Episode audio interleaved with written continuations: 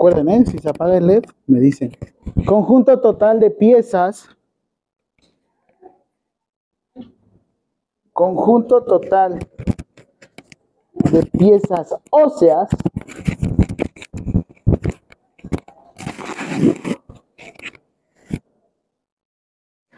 que proporcionan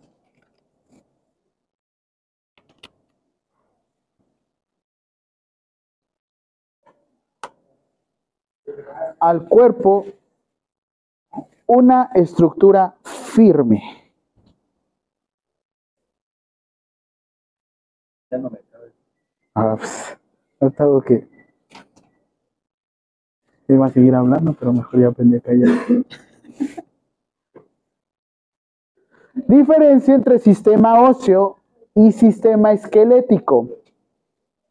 En el sistema óseo es la unión entre articulaciones, huesos y al mismo tiempo la misma columna que nos está dando soporte.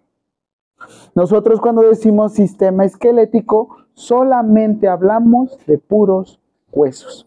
Recuerden que tenemos huesos que no van a dar una estructura, simplemente van a proporcionar algún tipo de protección. A ustedes les hablé específicamente del bioideo, ¿no? Tenemos dos tipos de huesos flotantes. Uno que es la rótula, o también que le dicen patela, y otro que es el ioideo. A fin de cuentas son dos huesos flotantes que no van a dar estructura, pero van a funcionar con un mecanismo diferente en el cuerpo. Entonces la siguiente pregunta era, ¿qué era sistema esquelético? ¿Qué es un hueso? Siguiente pregunta, ladito. ¿Qué es un sistema esquelético? ¿Qué es un sistema esquelético? Le van a poner así, esqueleto humano.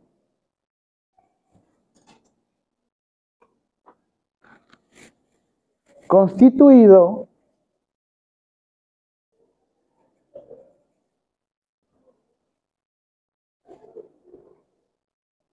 por 206 a 208 huesos.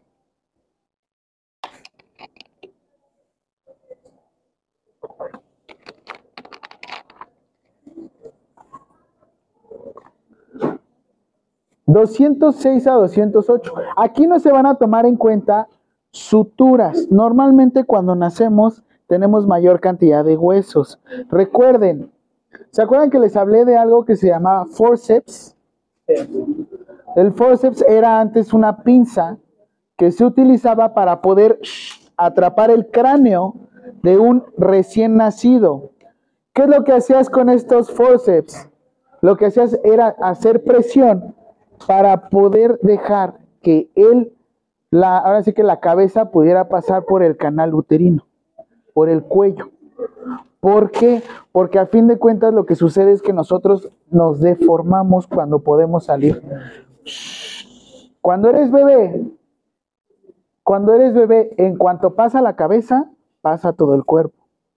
En cuanto eres adulto y no tienes sobrepeso, en cuanto pasa la cadera, pasa todo el cuerpo.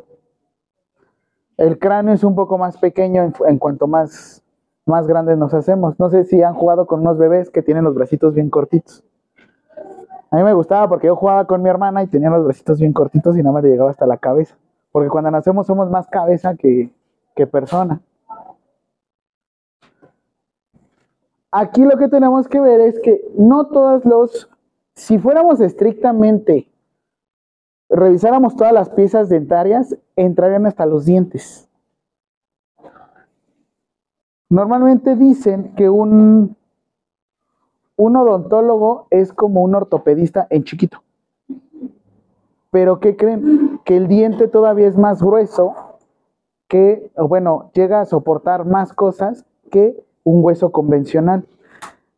Los dientes tienen algo que se le conoce como hidroxipatita de calcio. La hidroxipatita de calcio es la estructura más fuerte que tenemos en el cuerpo humano. Para que lo puedan destruir, tiene que pasar mucho tiempo. Y para que lo puedan destruir, tenemos que ocupar algún tipo de glucosa y se genera una lesión conocida como caries en un diente. Cuando una persona la llegan a quemar, por ejemplo, los 43 de Ayotzinapa, solamente pudieron encontrar coronas y con base en esto pudieron identificar a las personas. El hueso convencional sí se derrite. La muela, los dientes, todo lo que esté por hidro- hidroxipatita de calcio, tarda a lo mucho para fundirse necesita 500 grados centígrados. O sea, imagínense, ahora sí que el calor como para poder derretir un, un diente. Siguiente pregunta, ¿cómo se dividen? Ahorita voy. Estamos en sistemas. ¿Cómo se divide? ¿Cómo se divide el sistema esquelético? Sí.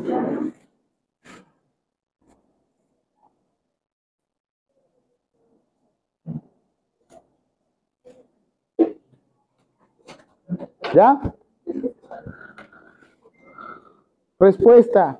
Vamos a tener esqueleto axial y esqueleto apendicular. Aguas. Axial y apendicular.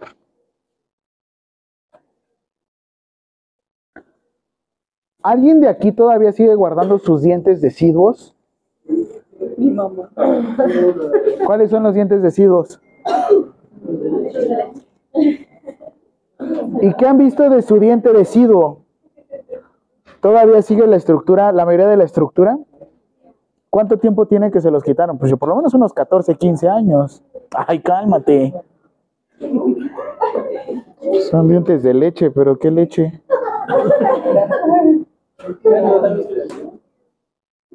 ¿Neta? ¿Ocho años? ¿Qué edad tienes? Tienes 23 años. Ahí está. O sea, si te cayeron a los 6 años. De 6 hasta los 9. O sea, por lo menos 15 años con esos dientes, ¿no? A diferencia, ellos tienen, les digo, tienen una corona, están recubiertos y tienen un tiempo de vida des- después del cuerpo humano, o bueno, después de que salen del cuerpo extracorpóreo, de más de 15 hasta 20 años. Un hueso convencional, como no tiene una recubierta específicamente como hidroxipatita de calcio, se puede llegar a desmoronar, desmoronar más rápido. ¿Quiénes viven por...? Ah, pues tú, Tirsa, ¿no? Que vives aquí por el... por el... ¿Cómo se llama? El Panteón de San Lorenzo. ¿Sabían que un esqueleto lo llegan a vender como en 38 mil pesos? 38 mil a 50 mil pesos. ¿Como para qué se les ocurriría que ocupen este? Para cepillo. Oh, pues claro. Sí, para los amarres. No, es en serio. Una falange sale como en 300 pesos, miren. Ah, ¿cómo creen? No, no es cierto, no. Constituye un delito transportar cualquier tipo de tejido. Se le conoce como tráfico de órganos. Y normalmente lo utilizaban antes en las escuelas de medicina y escuelas de enfermería, pero ya vieron que no. ¿Alguien ve intensamente? Dice que según aventaban un esqueleto, ¿no? Y resulta que era, o sea, puro plástico, pero bueno. Ok, ya sí. Intensamente. Ay, ah, Megamente. Sí, es cierto. Disney con DreamWorks, tienen razón. Pues, ¿qué película vio? Oigan, ¿es cierto que ese nuevo sentimiento sí aparece, ansiedad? ¿Es la de la 2? Sí. ¿La de intensamente 2, neta?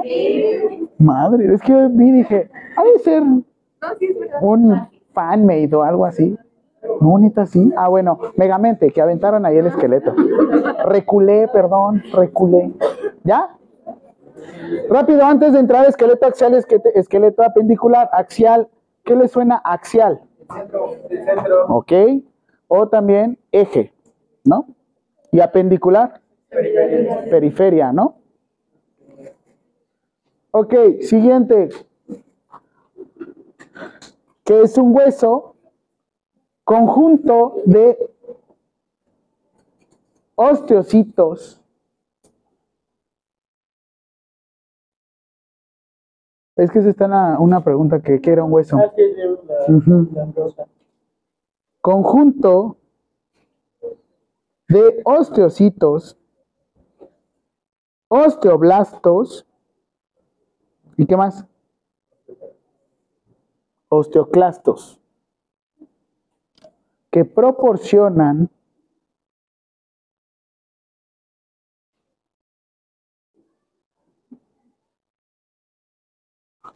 un tejido compuesto de... ¿De qué está compuesto? No nada más es calcio. Minerales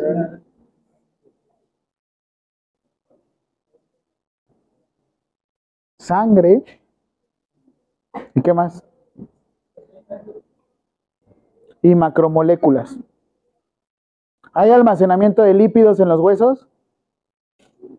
Poco. No eso de huesos, soy de huesos anchos, mira, no. ¿Se han visto este Wally? De cómo se empezaban a poner obesos, pero la, la misma estructura esa quedaba, se iba disminuyendo. Los jugadores de fútbol, o bueno, cualquier tipo de deportista, como hace mucha actividad física, empieza a aumentar su calcificación. Por eso las lesiones, ahora sí que son menos propensos a las lesiones. Obviamente ya aquí entra un factor de estrés relacionado al sobreentrenamiento y a la falta de descanso y sueño. Sin embargo, la gente que ha estado entrenando o ha estado llevando sus huesos a una constante, este, a, un- a una constante presión, hace que a fin de cuentas se vuelvan un poquito más densos. Por ejemplo, los peleadores de Muay Thai, para poderse calcificar, lo que hacen es le pegan a los árboles directamente con la tibia y el peroné. Y la verdad es que, o sea, poco a poco con el tiempo van calcificando los huesos. No sé si ustedes alguna vez han tenido algún golpe y han sentido su brazo como ciertas deformidades.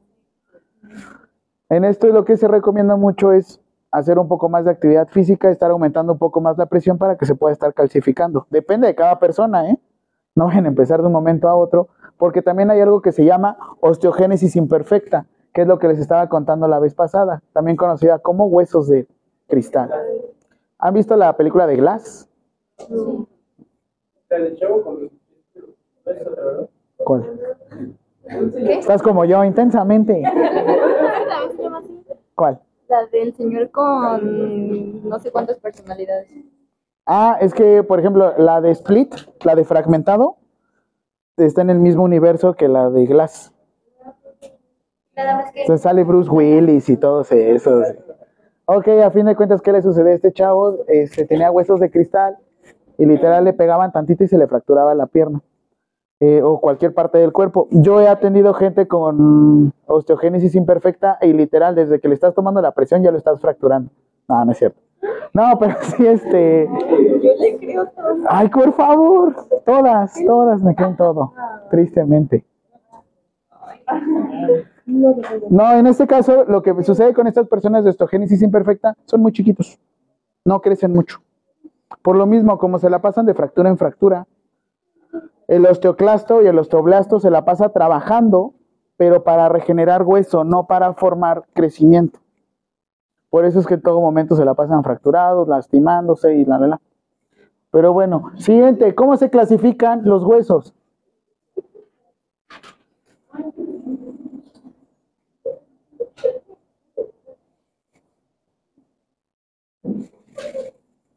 Para el día del examen voy a traer mi terminal de mercado pago para 12 meses sin intereses. Ahí sabrán. No, para el examen, el examen, el examen. Recuerden, de 4 a 6 soy docente. Después soy maestro. ¿Ya? Largos, cortos, planos e irregulares. ¿Cómo se clasifican los huesos?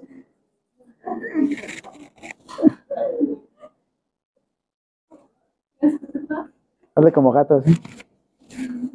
Largos, cortos, planos e irregulares. Siguiente pregunta, ejemplo de hueso largo. ¿Cuál era el que les decía que ocupaban para cazar? El fémur. La fractura de cadura, de cadura, de cadera. Un peso de cadera no es cadera. La fractura de cadera normalmente se lleva a cabo en este punto. Creo que cuando uno piensa o analiza una fractura de cadera, Normalmente pensamos que estamos hablando de una porción o más arriba o una porción que estamos hablando más del sacro. La fractura de cadera lo que sucede es que en realidad se está fracturando el fémur. El cuerpo humano es perfecto menos en un sitio, en la cabeza del fémur. En todos los lugares podemos sostener cantidades extraordinarias de peso, menos en la cabeza del fémur. Por eso viene mucho la técnica de movilización de una persona. Lo que nosotros hacemos cuando movilizamos una persona es bloqueamos piernas y bloqueamos cadera. Lo que realmente estamos fortaleciendo es el abdomen y en todo momento lo que buscan de, manches, lo que buscan desplazar es toda, todo el tronco junto con la cadera. Ustedes cuando van a hacer desplazamiento lo que hacemos es, lo que realmente utilizamos son rodillas y piernas para poder movilizar a una persona. Y esto lo van a ver ahorita en cuando hagamos transferencias. Creo sí nos toca hacer transferencias. La columna recubre algo que se llama médula espinal, que es el conjunto de cables que van a dar, que van a conectar todo el cuerpo humano. Por así decirlo, esto me gustó mucho el esquema que utilizaron. Es una casa. La casa tiene cuatro pisos. Lo que está sucediendo es que, ¿qué creen? Que las casas tienen algo que se llama bajada de luz. Entran por la bufa y lo que sucede después, llegan a la caja y después tienen una tierra y posterior llegan al medidor para poderse distribuir la luz a toda, el, a toda la casa. Aquí es al revés. Lo que nosotros tenemos es que la luz llega desde la parte superior para poder distribuir la luz a todo el cuerpo humano. Suponiendo que tenemos una casa de seis pisos, la luz llega desde la parte superior y posterior de ahí se empieza a distribuir. Si tienes una lesión, por así decirlo, en la parte superior, ya no llega luz a, toda la casa. Pero si tú tienes una lesión en la parte inferior, simplemente los cuartos de abajo no tendrían luz. Estas son las famosas lesiones medulares. Entre más alta la lesión, menos movilidad tiene la persona y menos sensibilidad. Por eso una persona cuando se va a hacer cateterismo vesical y la lesión normalmente nos dicen que es por la zona del tórax, después vamos a decir T3, T2, C1, C4, porque es como se van dividiendo la, la columna. Pero bueno, entre más alta la lesión, menos sensibilidad de la zona inferior. Por eso hay, hay personas que literal se la viven con una sonda de manera permanente. Nosotros lo que buscamos es aumentar la, bueno, CRIT, Ciudad de México. Lo que buscamos es eh, mejorar la calidad de las personas, enseñándoles a que si ellos tienen movilidad del tronco y de los brazos, ellos puedan hacerse cateterismo vesical, que ellos puedan ir al baño por su cuenta. ¿Qué ahora sí que, ¿qué preferirían ustedes? ¿O cuál verían que sería mejor la calidad de vida de una persona? Una persona que literal tuviera una, una sonda en su uretra, hombre, mujer, o una persona que tuviera la movilidad del mundo, bueno, literal. Simplemente que él cada vez que quiera, o bueno, cada vez que necesite ir al baño, lo que haría es hacerse su cateterismo vesical. ¿Cuál tendría más movilidad? ¿El que tiene su sonda todo el tiempo o el que de vez en cuando se... El que se realiza cateterismo vesical intermitente. Y lo pueden hacer, sí. Y lo hacen los niños, sí, les enseñas desde los 10, 8, 9 años y sin tema. Y es que a fin de cuentas yo les digo un chiste, les digo, imagínate, te vas a casar y quieres que tu mamá te esté haciendo cateterismo vesical. No, ¿qué me cree? Pero a fin de cuentas es algo que le da de, calidad de vida. Les enseñé algo de este Goyo, una persona que le faltaba una piernita que es campeón de fútbol. ¿No? Ok. Él es campeón de fútbol de, obviamente, de Paralímpicos. Este, él trabajó en CRIT Ciudad de México, pero él me demostró que el que le faltara una pierna no evitaba que pudiera robarse un millón de pesos al teletón. Lo digo porque normalmente decimos que son angelitos, ¿no? Ese güey se robó un millón de pesos. Y normalmente decimos, ¿qué decimos de las personas con discapacidad? Ay, pobrecitos, ¿no? No, son cabrones. En este caso, ah, también vamos a ver una cuestión de discapacidad. Porque normalmente les decimos, ay, los angelitos, ajá, y con su millón de pesos ahorita, ¿quién sabe dónde está el güey? Ay, nada más se robó un millón. Yo me hubiera robado más. Unos 500 millones, algo así. Ay, pues, ¿qué haces con un millón? ¿A dónde te vas? Sí, una casa. ¿Solo un millón? Solo un millón. ¿Pero por qué se lo Ay, les enseño el modo. Ah, mire, él trabajaba en bazar e inflaba los números, ¿no? Obvio. Bueno, lo único que hacía es que, por ejemplo, si llegaba una cosa, era donación, él la vendía al doble del dinero y se quedaba una mitad y la otra sí la deducía. Pero solo juntó un millón. Yo la verdad sí dije, con un millón de pesos no vivo. Y fueron de casa. No, no es más ni las de Iztapalapa de aquí. Imagínense.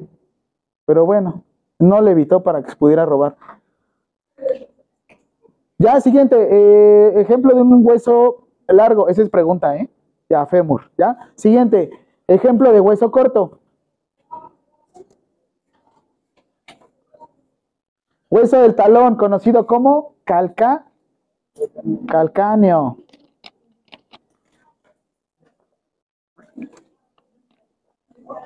Calcáneo. Conocido también como hueso del talón. Pero como ustedes son licenciados, no van a decir hueso del talón, ¿no sí? Se lastimó el hueso del talón, no mames. Listo, 500 pesos. Es que me duele aquí cada vez que hago esto. No lo haga, 500 pesos. Siguiente. Ejemplo de hueso plano. Escápula. ¿Dónde están las escápulas? Zona posterior del tórax. Ay, ¿Cómo estoy ocupando de ejemplo? ¿Sí? Meato urinario. Ah, no. Exploración prostática. Ni modo, ya estás enfrente. Ni modo que le diga a tu compañera exploración prostática. Pues no. Sí les dije, ¿no? Que ustedes van a atender la primera generación de hombres embarazados, ¿no? Ayer se estaban burlando. ¿Cómo cree? Yo, pues vete a niño a hacer, güey. Pagas 5,300 pesos y cambias de género. ¿Y abrió un hombre embarazado? Pues sí, teóricamente sí. Pero era. a dile, dile mujer a un hombre trans. No. Si lo haces, te denuncian ya. No, sí, sí es delito, ¿eh? Así son esas personas recalcitrantes y ya cuando están acá en el MP, ay, perdón. No, sí, hubo, creo que en Cámara de Diputados, en Cámara Baja, hubo una persona que le dijeron, es un, era una diputada trans, diputada trans. Ah, ¿mande? Y le dijeron, ese hombre, madres que denuncian al diputado, lo bueno es que tiene fuero el güey. Pero ahorita en cuanto termine su fuero ya se va a ir procesado. Y por ella. Y dices, bueno, pues a fin, por eso te digo, o sea, sí hay que tener. Ah, nada, güey. No quiero, pero el siguiente ejemplo de hueso irregular. ¿Por qué la vértebra es irregular? ¿Qué? Si se dan cuenta, tiene puntas, tiene una base plana, tiene una base circular. ¿Cómo son los ladrillos? ¿Los ladrillos son regulares o irregulares de una casa? Son regulares, ¿no? Por eso podemos darle forma. ¿Se imaginan un ladrillo que tuviera punta, uno que tuviera este círculo y al mismo tiempo estuviera todo chueco? Parece casa de Iztapalapa, ¿no? Le dicen autoconstrucción. Mi hermana está estudiando arquitectura, le dice autoconstrucción. ¿Se han visto esas casas que se ven de chile, mole y pozole? Así. Que se ven las generaciones. Aquí, aquí construyeron los abuelitos, acá los papás y acá los hijos. Por eso sale más caro reparar que volver a construir de la nada. Sin embargo, no van a destruir y volver a construir, ¿no? Pero tremendo, unas casas así cerradas. Bueno, yo también donde vivo, sí, sí. Se ve, sí se ve la autoconstrucción también, ¿eh? Es más, yo era un garage y la modificamos para que fuera una casa. Porque Iztapalapa. Y lo único que necesitas de permiso de construcción, una bandera de- del Atlas. Como si estuvieras en huelga. Está en construcción, joven. Oh, sí está en construcción, joven. Ah, sí, gracias. Siguiente.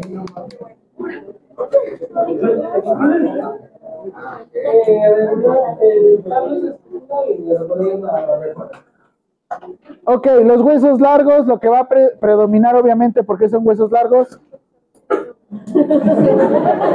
Están largos. Predomina la longitud. Y en este caso tienen médula ósea amarilla y roja. No, esa no es la pregunta. En ejemplo de hueso largo le van a poner fémur, coma, y le van a poner predomina longitud. En, en donde pusieron ejemplo de hueso largo. Le van a poner fémur, coma, predomina longitud y contiene médula ósea amarilla y roja. ¿Sí? Ahorita vamos a ver partes de cada uno de los huesos. Epífisis, diáfisis, metáfisis. Los huesos cortos, donde le pusiste hueso corto calcáneo, no le pusiste hueso del talón, ¿verdad? Sí, ¿verdad? Sí le pusiste hueso del talón, a ver. Vi tu cara como de... Pues puse los dos. Gracias, gracias. Los huesos cortos en su mayoría tienen el tamaño de un cubo, son regulares. Y normalmente lo que tienen es que largo, ancho y el alto son aproximadamente iguales, son compactos, pero por dentro tienen tejido esponjoso.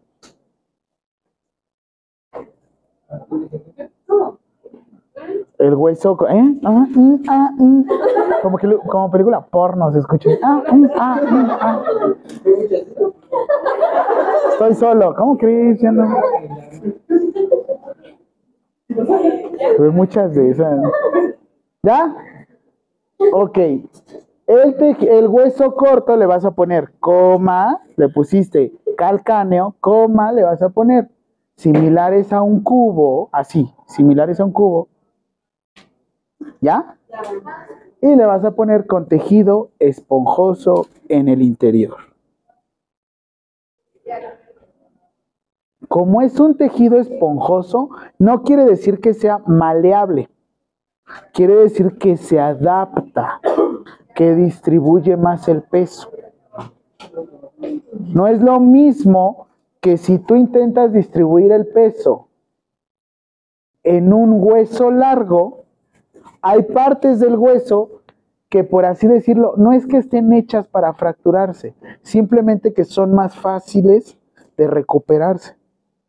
Si es un hueso esponjoso y es igual que un cubo, ¿qué le sucede a un cubo cuando se fractura?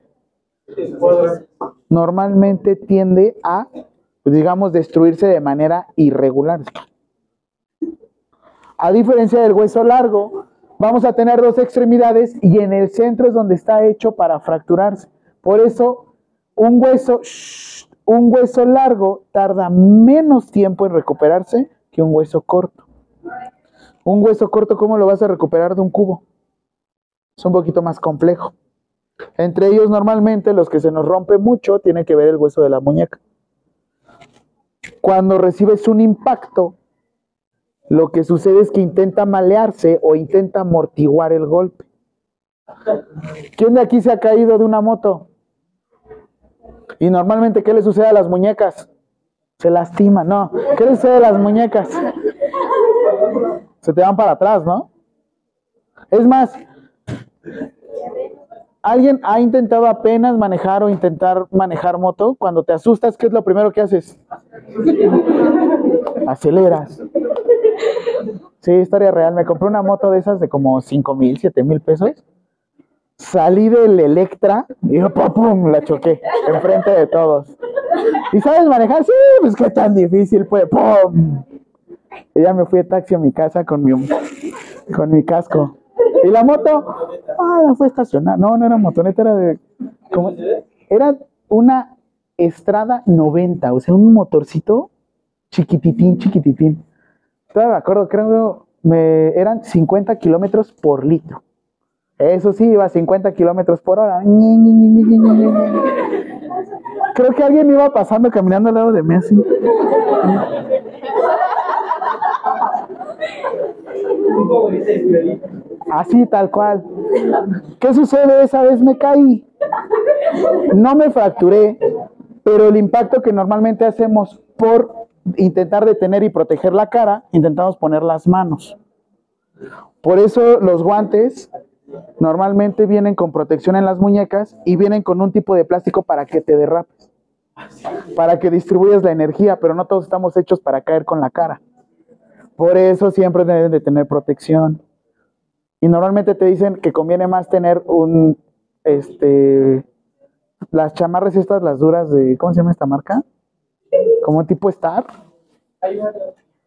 que tener el puro, el puro exoesqueleto. El exoesqueleto se, mu- se mueve y te puedes llegar a pegar con alguna superficie.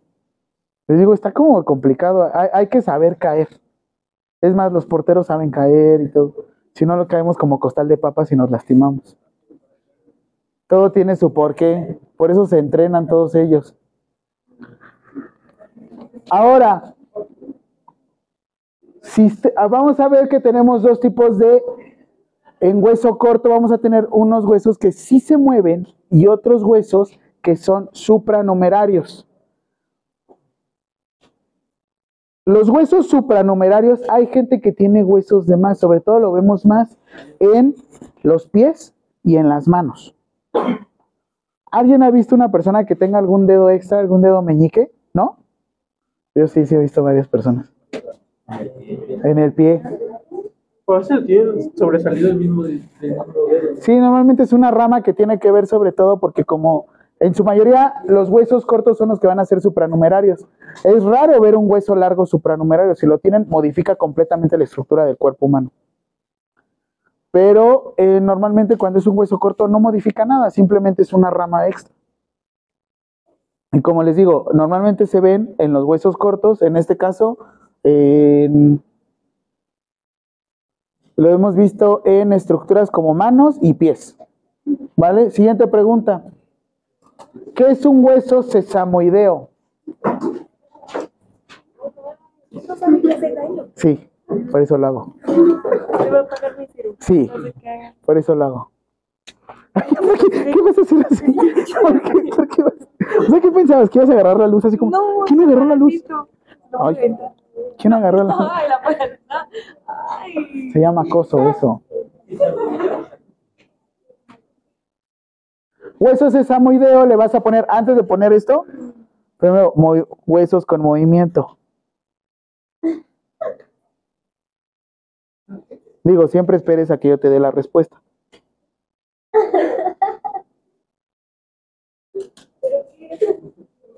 Huesos con movimiento.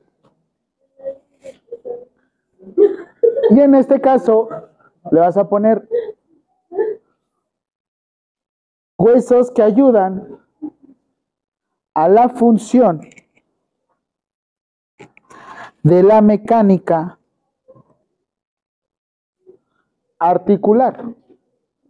¿La respuesta o pregunta? Es este respuesta. De... Le pusiste que es un hueso sesamoideo, son huesos con movimiento, coma, que ayudan a mejorar la función reticular o la función de la mecánica reticular. Reticular. Articular, perdón. Es que soy. Ahí articular. Ay, pues si lo están leyendo. Perdón, estoy enamorado. ¿Y eso a mí qué es? Estaría fregón estar acá en la fiscalía, ¿no? ¿Qué pasó? Estoy enamorado. Ah, libre. Carpetazo. Gracias. No es cierto. No, si hay gente que está procesada por cada estupidez. Respuesta, rótula. Digo, perdón, aparte, coma, rótula. Ejemplo, rótula. Sí, porque esa era parte de la respuesta, ¿no? ¿Cuántos llevamos? ¿Ocho? ¿Nueve? ¿Diez?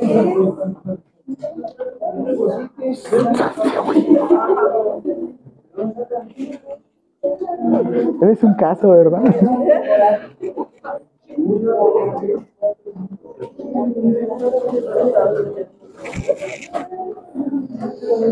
¿Han visto que se ha puesto de moda? Se ha puesto de moda estar utilizando el kinesiotape. Kinesiotape. La esta cinta que usan los terapeutas físicos. Lo que hace es que ustedes lo que ustedes van a ver que existen diferentes tipos de vendaje. Hay unos vendajes que nos sirven para comprimir, otros vendajes que nos sirven para limitar el movimiento y otros vendajes que nos sirven para fortalecer, digamos, alguna parte de la estructura. El kinesiotape no necesitas tanto movimiento y se pega a cualquier parte del cuerpo, pero como todo, debes de saber mecánica corporal para poder colocarlo. He visto kinesiotape que lo usan como para lift. No, es en serio. O sea, lo quieren colocar según para fortalecer las costillas. Pues las costillas tienen movimiento. Y así que te diga, uy, no hombre, ¿cómo me ayuda mi músculo? Por eso, en realidad, lo único que sirve en este tipo de kinesiotape es para ayudar en las articulaciones, reticulaciones, en las articulaciones, para fortalecer en todo momento. Y la verdad es que a veces, yo soy sincero, yo llego a utilizar algún tipo de cinta nada más por cuestión de placebo. No, no me lo pongo y lo hago, ah, no. Cuando me toca hacer pierna, nada más lo coloco alrededor de la rótula. No me da un sostén total, total, porque yo sé que tengo un límite con mi rótula al momento de hacer sentadilla. Y si no, la misma media compresiva. Ay, traigo las de calceto. No ando con mis medias compresivas porque me la paso todo el tiempo parado. También trae unas de corazoncito, ¿no? ¿Sí las vieron? ¿Quién de aquí se la pasa todo el tiempo parado? Traen sus medias compresivas, ¿no? Aquí somos machos.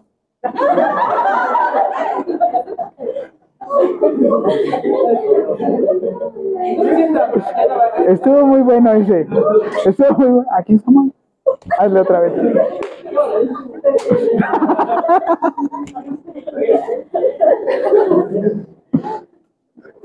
Hasta así abrí los ojos.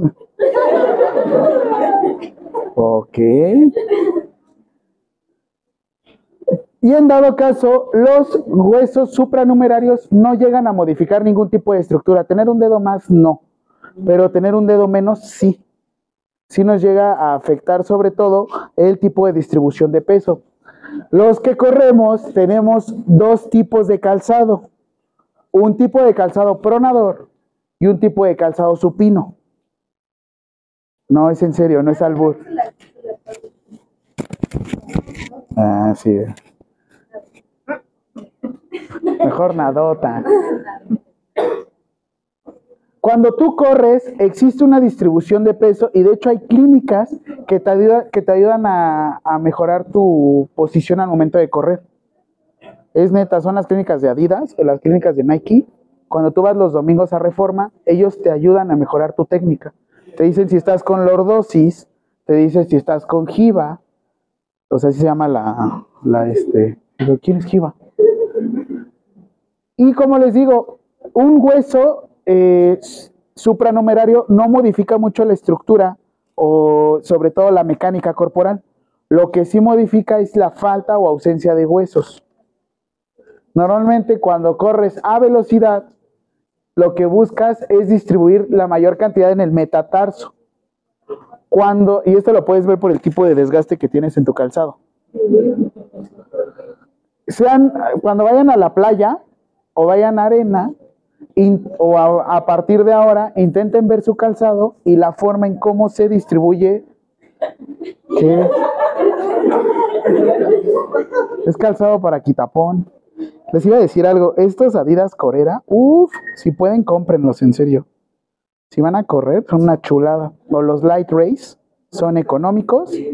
Y ya si tienen dinero, los Ultra Boost, la verdad.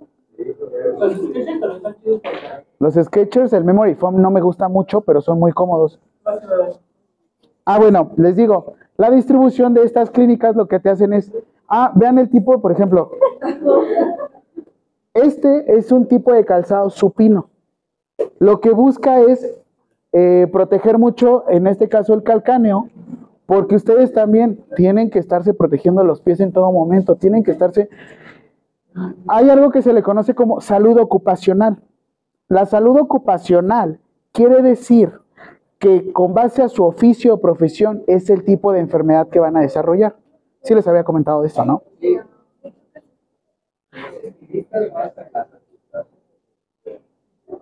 Ajá.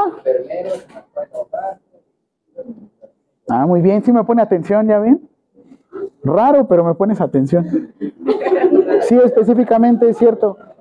Las enfermeras, enfermeras, enfermeres normalmente tienden a que les den infecciones de transmisión sexual. No, cierto.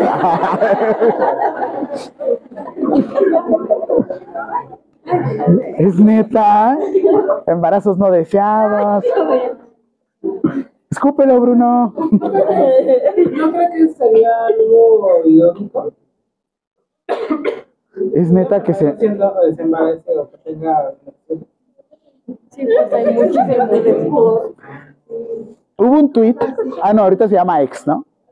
Hubo un, en ese momento, tweet que sacaron y dijeron: si tú eres de la especialidad de ortopedia y estuviste en el hospital general, este, te recomiendo que te hagas una prueba de, ay, ¿cómo se llama esta? La de VIH.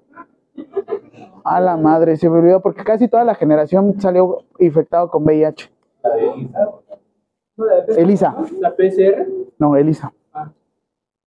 Porque toda la generación salió infectado con VIH. Fue así un tweet y yo dije, ay, ¿cómo creen? Y mis, mis residentes de rehabilitación, en ese momento eran R1, me mostraron el tweet y yo dije, no puedes. Y se supone que eran médicos generales, cuando por fin ya tienen dinero, se ponen a ponchar entre ellos, ¿no? ¿Mande? ¿Cómo se.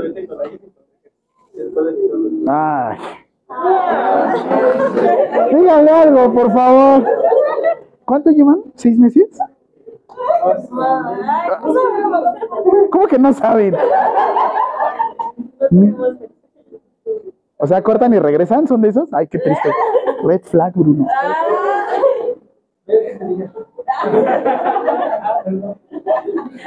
Ok, regresando a distribución. Y como les decía, en la salud ocupacional normalmente, en este caso, si ustedes se van a dedicar a perioperatoria, normalmente se van a lastimar las muñecas, articulaciones, porque son huesos finos, motor fino. Si ustedes se van a dedicar a medicina interna, si ven que están bien tronchatoros allá las enfermeras, allá van a tener lesiones de columna, porque normalmente no se fajan. Entre ellos sí, pero no se fajan. Por eso yo siempre le digo a las familias, señor, señora, su faja. Ay, es que se me olvidó. Sí, señora, pero es que a fin de cuentas, si usted no ve por usted, nadie va a ver por usted.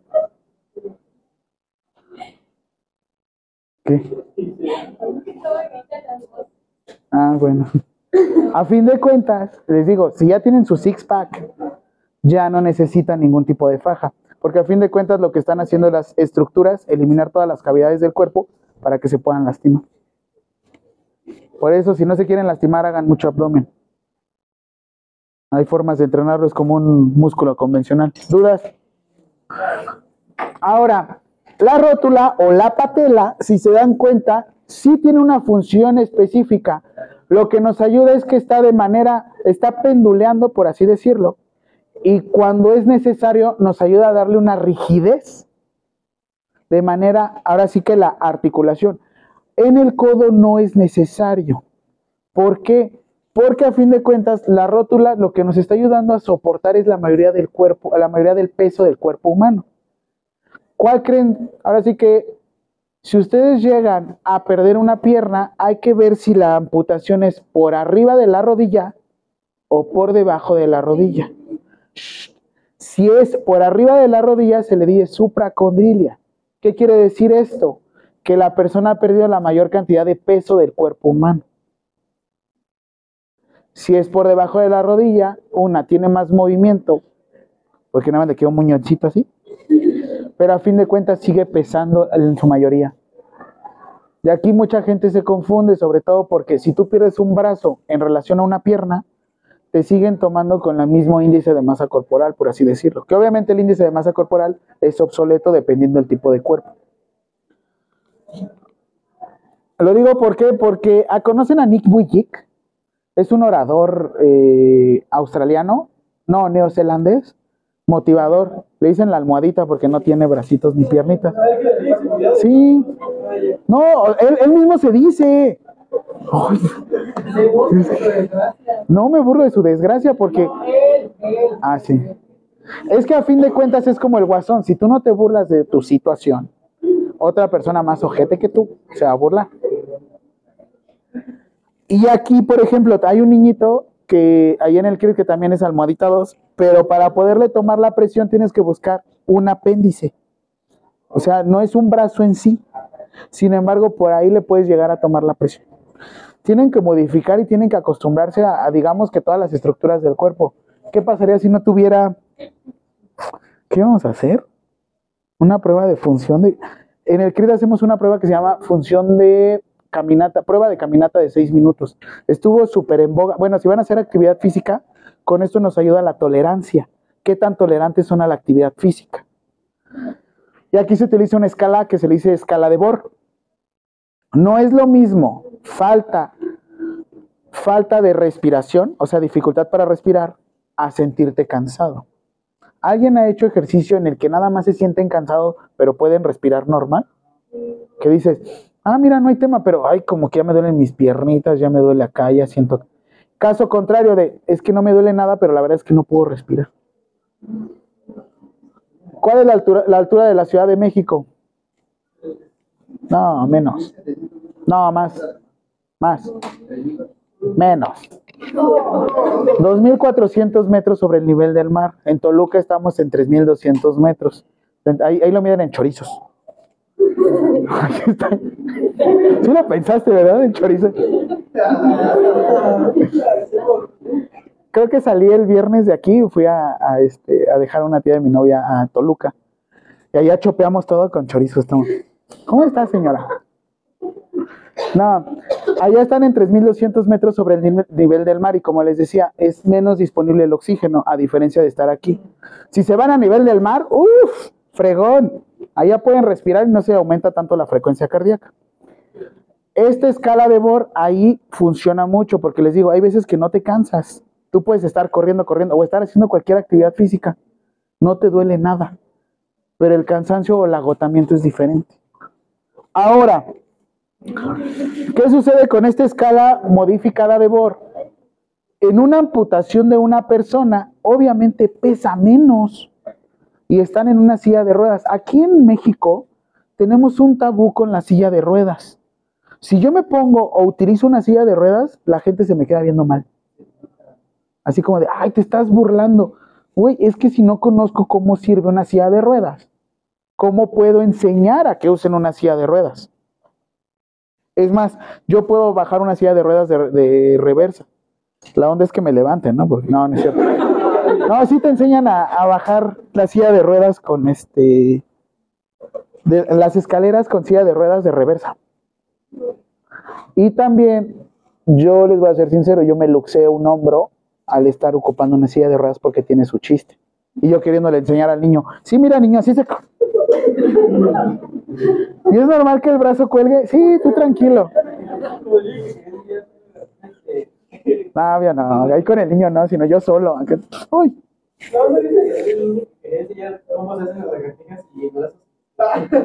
No, yo vi que estaba haciendo fondos. Y no sé si como que los dos brazos se le luxaron y quedó así, güey. Ay, no. No, es que es dolorosísimo. ¿Alguien se ha luxado algún hombro? Y los que son crónicos estornudan y se les luxa. Güey. Un residente allá del CRIT tenía una luxación crónica. Dice que se pegó en la cabeza y se les luxó el hombro. Como un lego. y, grita, refacciones. Siguiente, los huesos planos, como la escápula, si se dan cuenta, la longitud y el ancho son más largos, son como discos, pero no son tan gruesos. Una fractura de una escápula es muy difícil de recuperar, normalmente tiende a ser quirúrgica. Sobre todo porque la escápula, vean la forma en cómo es la escápula.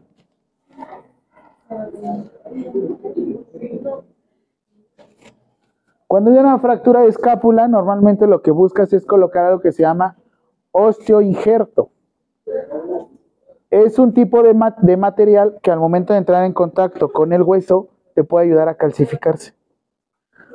Ah, en el hueso calcáneo o en el hueso del talón, el hueso corto, como es forma de un cubo, tienden a hacerse ciertas estructuras que pueden llegar a afectar la pisada.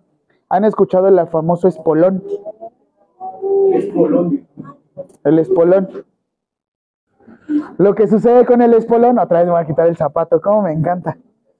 Es, por ejemplo, que en el hueso calcáneo tienen una pequeña puntita. Y lo que hacen, me dijo un profesor de patología en su momento, se quita con un limón. Entonces, ¿con un limón? Sí, con un limón de hueso. así.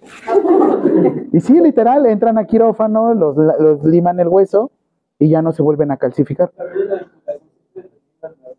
Que a fin de cuentas después, después de un tiempo tienen que entrar otra vez a quiro, a, los tienen que tratar como si fueran pacientes oncológicos para que no estén formando esa parte del hueso. Sí les había explicado lo que era el cáncer, ¿no?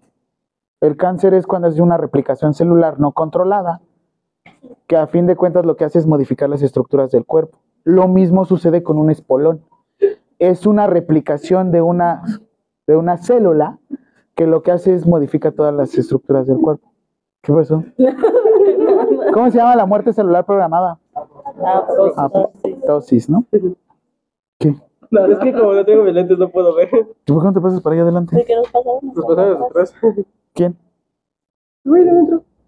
Y de adentro. Por una silla. Pues, ¿por qué? Vente, te pongo tu silla Bruno. Vente. Siéntate en mis piernas. Acá. Ah, yo te estoy dando un buen lugar y calientito. ¿eh? Sí.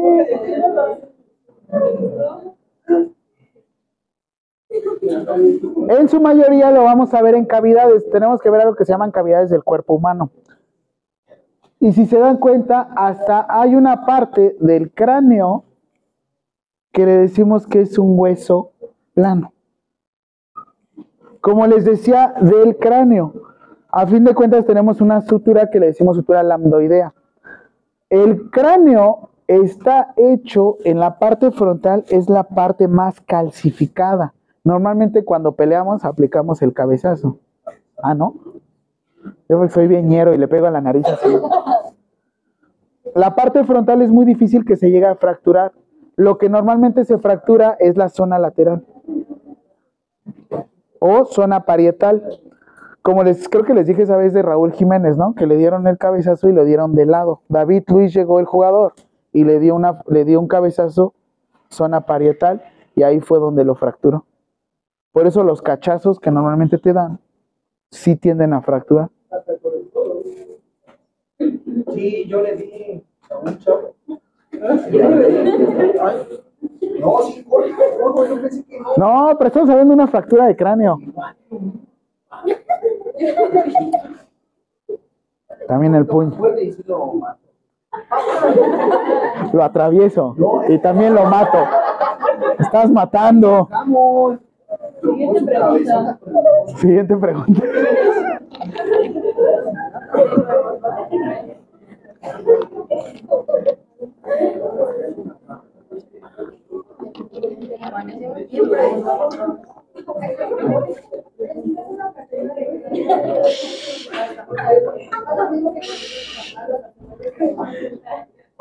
La osteosíntesis se vuelve y se hace de manera convencional.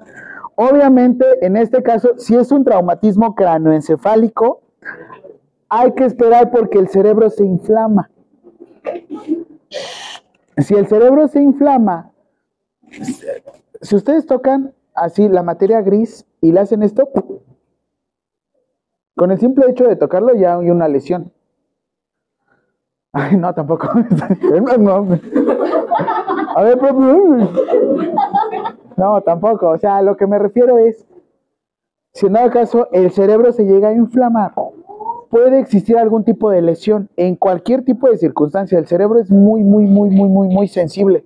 Si ustedes hacen un movimiento así, desde una deshidratación ya pueden gen- generar algún tipo de, de- lesión.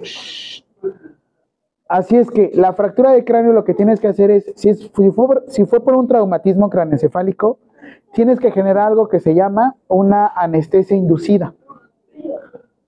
Lo tienes que dormir para que no se dematice el cerebro. Lo tienes que dormir.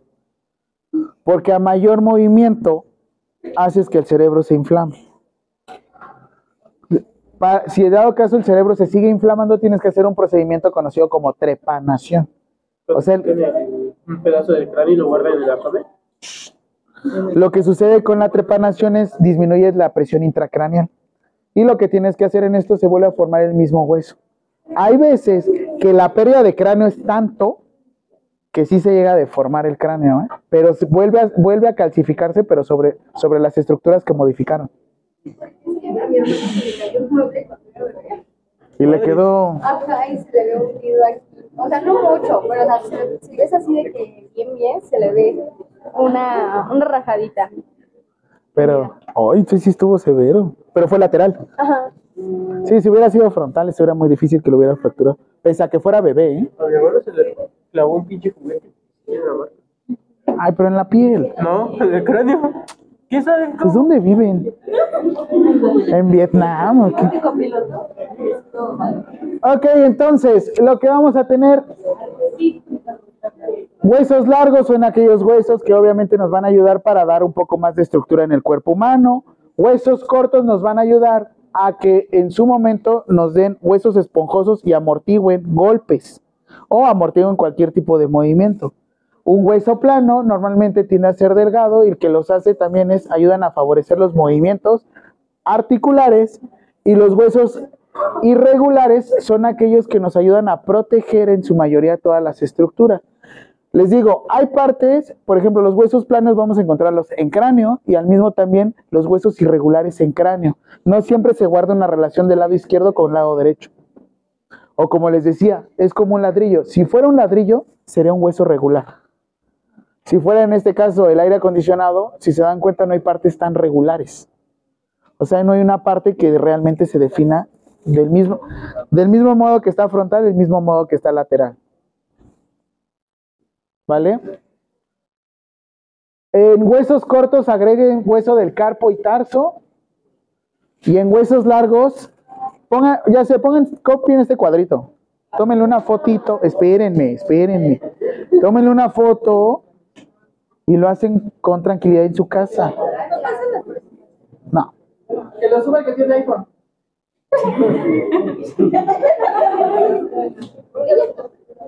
Ay, lo guardó.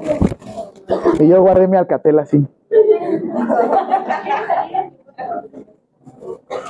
No, pues el que está ahí enfrente que tome la foto y que la envíe por WhatsApp. No, por eso hacemos el cuestionario. ¿Qué preguntábamos? ¿15? A la madre. Les robo. Ay, qué bonita. Foto. ¿Ya? Siguiente pregunta, ¿cómo se constituye un hueso largo?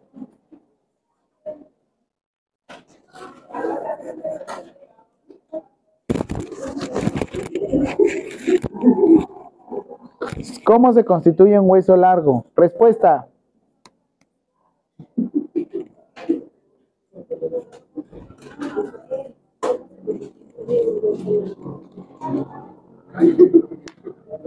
Gracias. Siempre dices lo que quiero decir en el momento adecuado. Y siempre. Respuesta: epífisis, metáfisis y diáfisis. ¿Qué estás escuchando? Ah, no, no, no. Ay, seco. Y no sé, no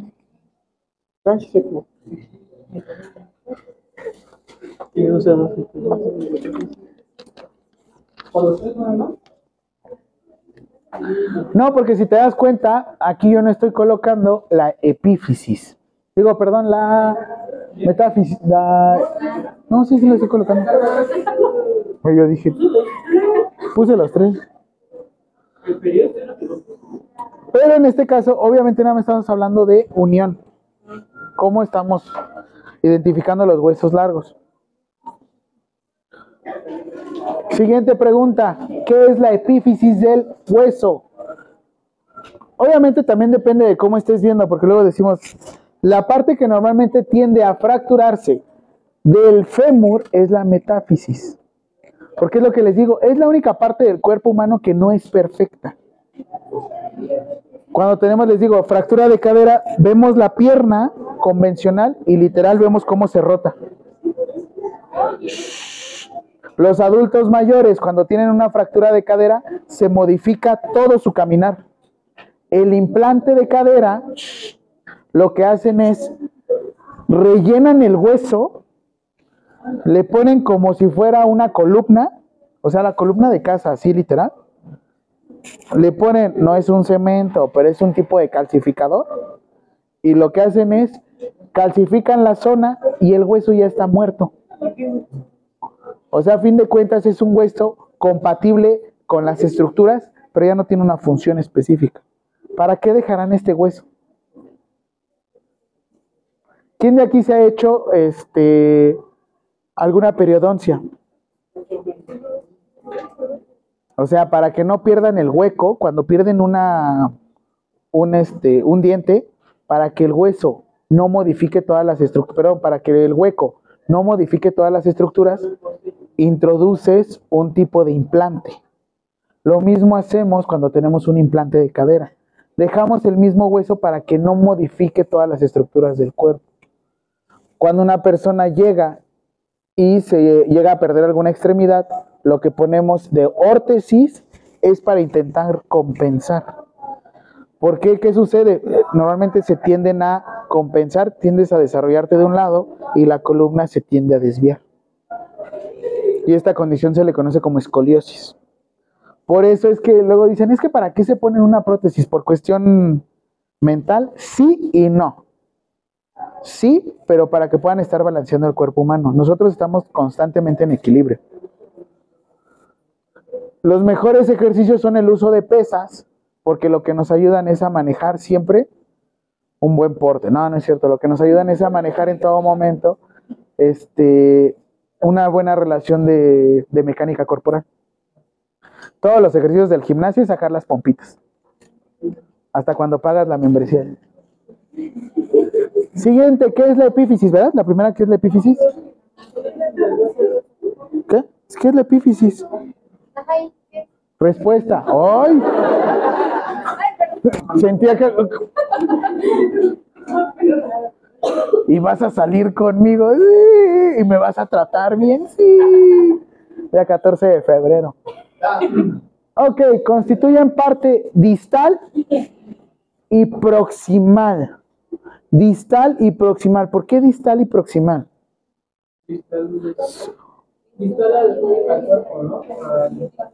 Es que depende cómo lo veas.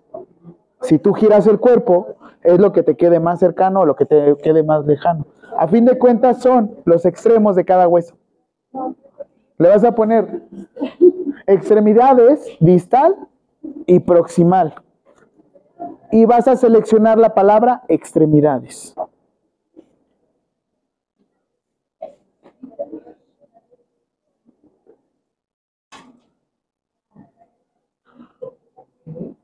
Son anchas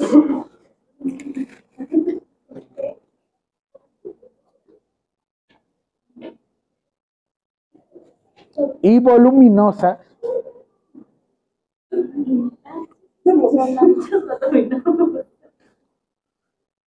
y facilitan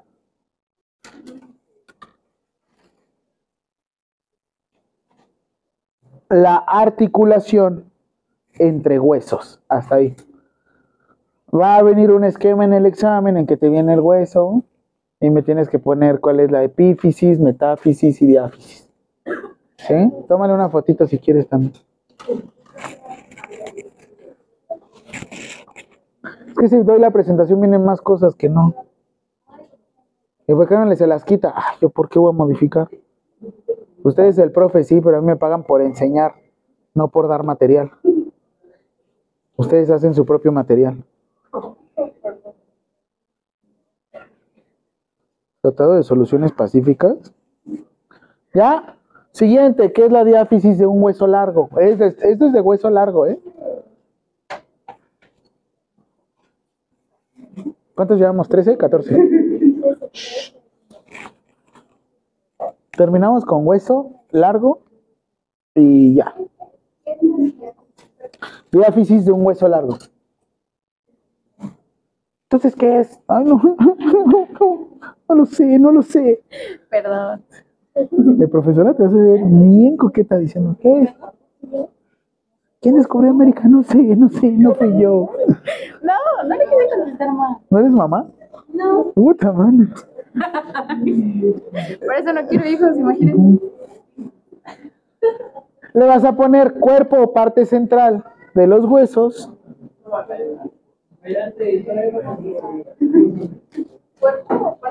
O parte central de los huesos, cuerpo o parte central de los huesos. Presenta un aspecto tubular. ¿Qué, es la diáfisis de un hueso largo? Mande. Un aspecto tubular. Y ya, hasta ahí. Y está formada por tejido óseo compacto. Pum. ¿Ya?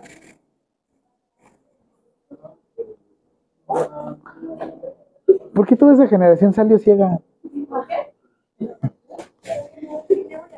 Por tejido hueso compacto. Tejido óseo, perdón. Óseo compacto. Pum. Listo. Hasta ahí.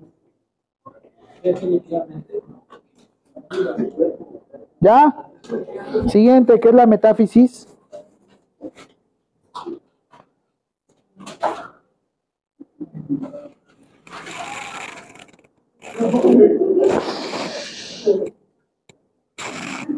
¿Qué es la metáfisis de un hueso? Es la zona de separación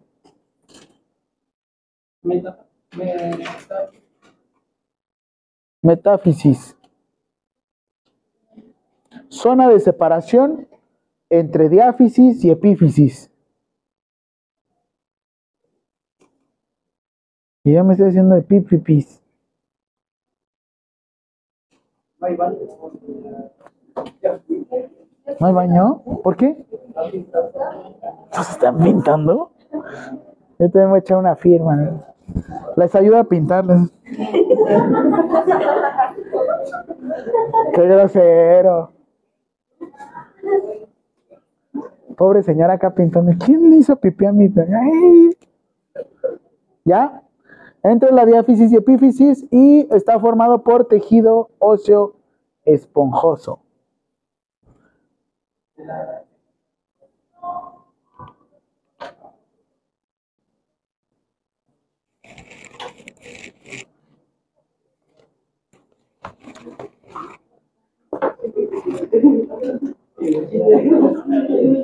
Ah, no te veo.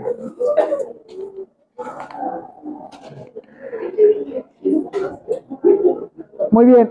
Duras con huesos largos, cortos, anchos, planos. ¿No? Viene un esquema en el examen.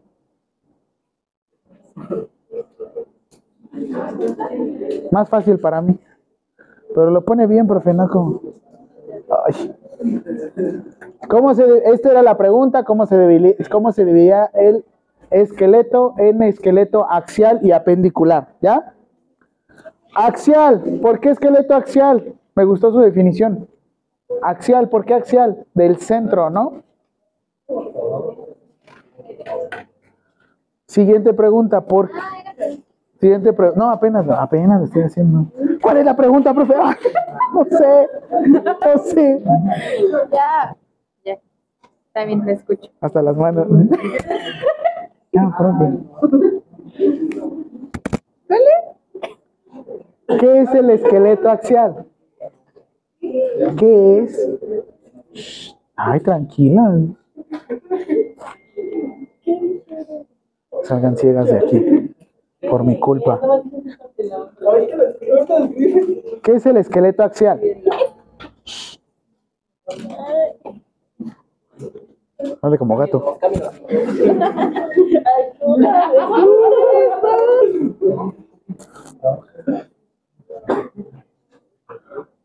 Respuesta.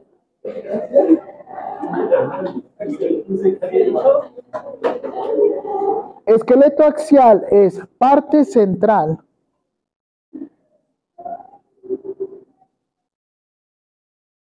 del esqueleto. Ahí no llegó Dani. Parte central del esqueleto y eje principal del cuerpo. ¿Por qué eje principal del cuerpo?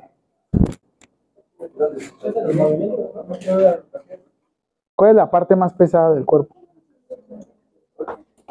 El tronco de mi compañero. Después de las piernas, obviamente el tronco constituye la mayor cantidad del peso del cuerpo humano. Cuando ustedes movilicen a una persona, les va a, les va a pasar el, famoso efecto costal de papas. ¿Les ha tocado el famoso efecto costal de papas? Cuando tienen un amigo que está totalmente ebrio, ¿qué le sucede? Ah, ¡uh! No es lo mismo movilizar al adulto mayor que, a- que te abraza, ¿no? Señora, agárreme de aquí, sí, y béseme. A que de repente tu amigo ebrio que está semi inconsciente, ¿qué le sucede a los brazos? Nada. ¿Y las piernas? Ya, Arturo, no me beses mucho. Me estás matando, Pedro. Para que ustedes puedan movilizar a una persona, lo más fácil es acercarte a él tronco con tronco para poderlo movilizar. Normalmente decimos que las movilizaciones se hacen de manera axial. O sea, lo que nosotros acercamos es tórax, co- tórax con tórax y es más fácil movilizar. ¿Qué? Cantidad de huesos que forman el esqueleto axial. Sí. Cantidad de huesos que forman el esqueleto axial. ¿Cantidad de huesos qué? Que forman el esqueleto axial. ¿Qué? Déjese venir. Yo le dije que a mis alumnos, si quieren exentar conmigo un tiro y si me ganan, ya. Pero de uno en uno, porque la vez pasada me se dejaron ir como 15 acá. Profe, ya. Llaves, ¿no? ¿eh? Usted dice que es más de llaves, ¿no? Sí, yo soy más de llave. Sí, por eso. vente. Yo soy más de Muay Thai. Y yo muerdo, rasguño. Y cuando te digo, ya, ya estuvo bueno, y te ataco ya. Ah, sí, yo soy así tramposo. Le hago, eh, eh. Ah.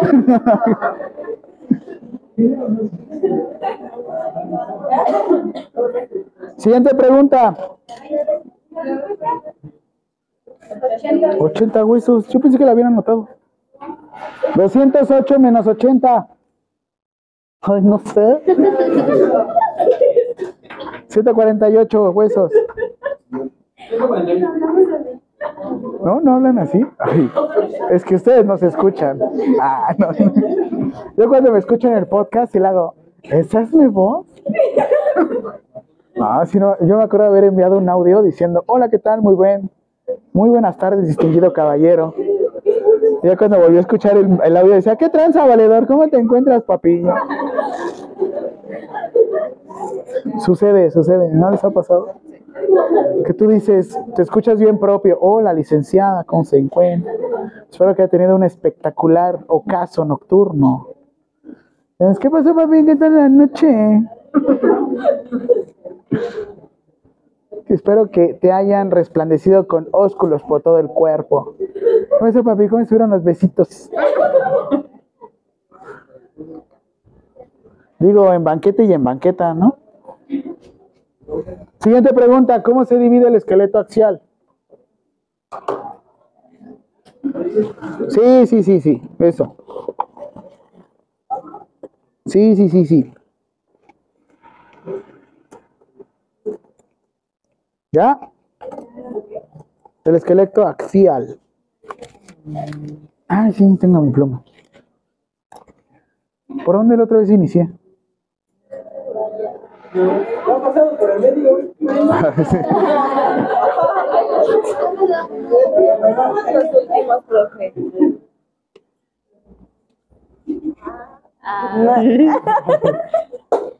Solo porque me albureó. Ahí le va otro, profe. No, no. Siguiente, ¿cómo se divide cabeza, oídos, oídos, tórax y columna vertebral? No, en serio. ¿Cómo ves? En cinco. Y en eso y en más. Oigan, les dije albures, no les dije groserías. ¿En de Gross Motor? no es. Gross Motor. ¿Es uno o dos? Una. ¿Alguien le faltó que le firmara su tarea de Gross Motor? A mí. No.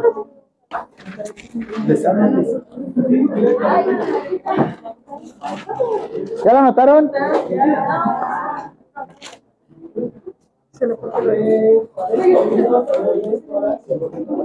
Seré muy gandalla si les pregunto esto en el examen, ¿verdad? Sí, ¿verdad? Va, se los voy a preguntar. Va. Aquí está el. ¿Qué? Oigan, semana 12, o sea, guácala, dentro de seis semanas, sí los regresaste.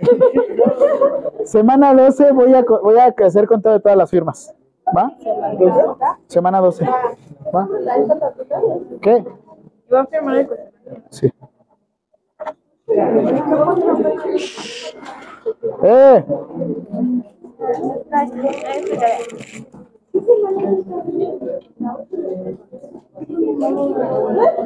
Ay, agárralo bien. ¿Te vienes a hacer más el cuestionario de ahorita? Sí.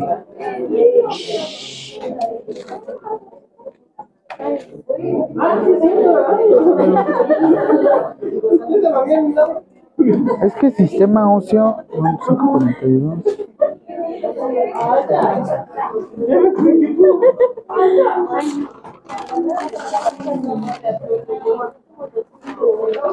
¿Dónde me faltó firmarla otra vez?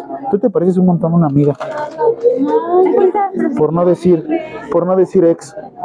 Y aquí está lo del cuestionario de ahorita.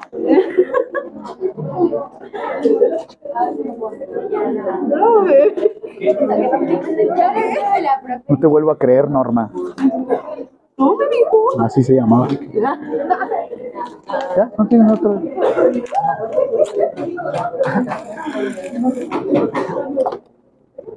¿Hiciste la primera, el de la primera clase? Este, se la debo, es que lo tengo en otro cuaderno. Ah, ¿le podemos dar? Sí, güey.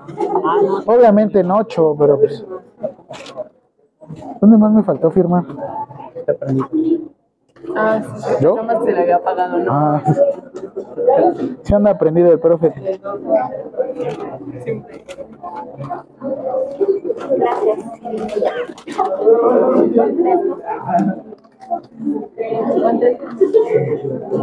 ¿Cuántas preguntas quedaron? no? ¿17? Ah.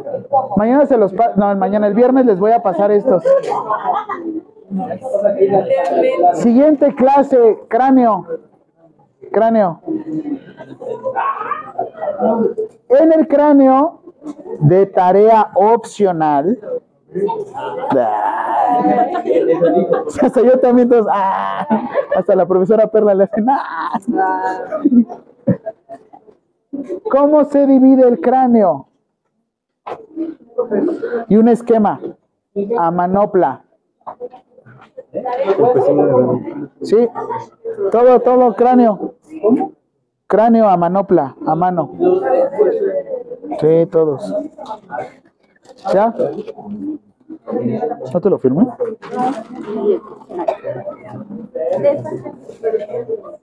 Una es su tarea y la otra es.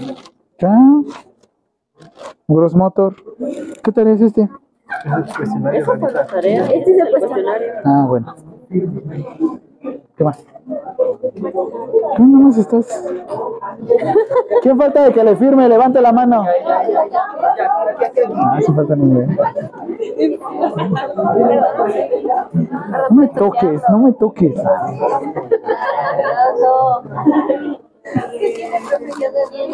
No sé, no sé. Más con nosotros, ¿qué le pasa? Conmigo. Ah, sí. Oye, sí es cierto, la clase pasada también eras tú, ¿verdad? Desde la primera clase, profe. Ay, no sé. También en la práctica y todo, ¿qué le pasa? Venía como enojado, ¿no? ¿Qué a dónde vas? Todavía no se acaba la clase. Ya se acabó. Oiga, ¿lo puedo ver? ¿Puedo firmar la otra clase? Sí, y lo, Es que lo hice muy feo.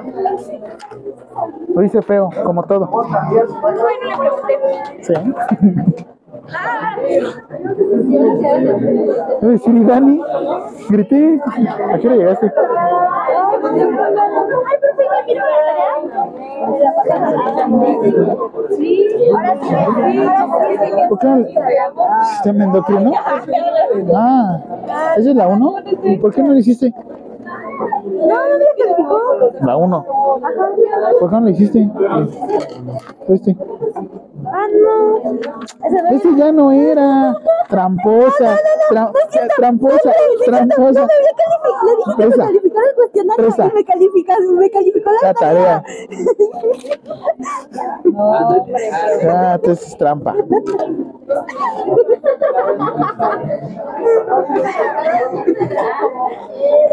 Qué oso.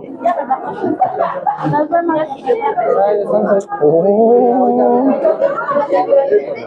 No, no traje.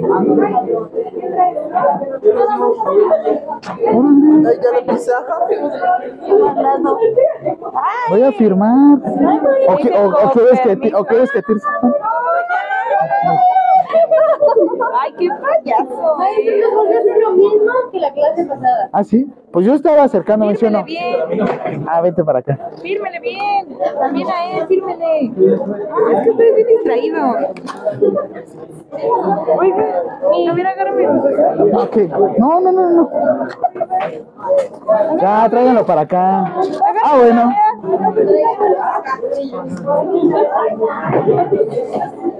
Gracias. Es el cuestionario. No, ¿ves? ¿A qué hora sale de la escuela? ¿Hoy? A mi amigo Pues Oscar no me. ¿Ya se va? ¿Por qué? No, sí, hoy sí me voy temprano. Ay, qué hecho. Tengo que ir a lavar los baños. No lavé ropa el domingo. No, muchas gracias. Estoy igual, mira. Ay, No, ¿cómo? Ya voy a la vuelta. Perdón.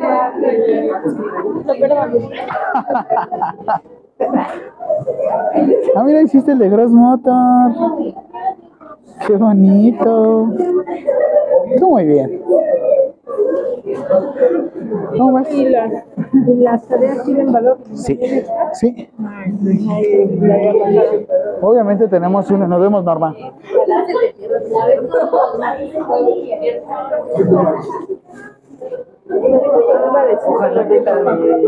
Sí. ¿De cuál tenía mayor? Recuérdame, ¿cómo era la pregunta? Porque aquí son cuatro y allá son cinco. Aquí llevan biología y todo eso. Yo por calma mato te diría Teletón, pero realmente sales más rápido. Pero también, ¿qué quiere? Pero son cuatro. años.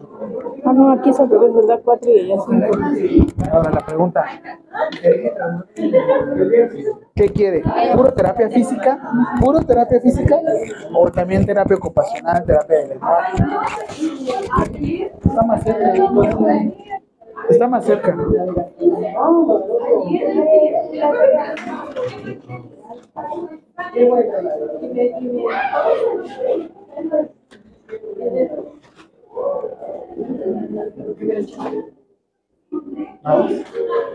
No. Por eso llegaste tarde.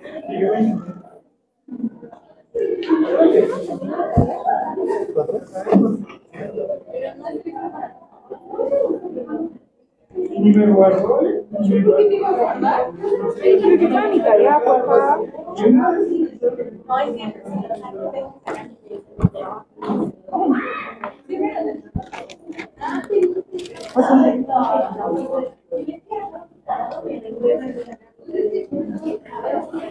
¿Dónde te firmo?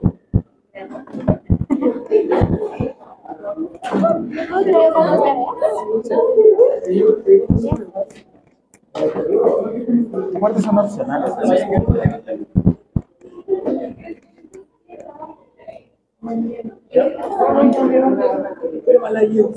Firman. Ah, oh, muy bueno, muy bueno. La próxima tú te vas primero. Va, va, va, va, va. ¿Este es el del guerrero dragón? No, es el de Naruto.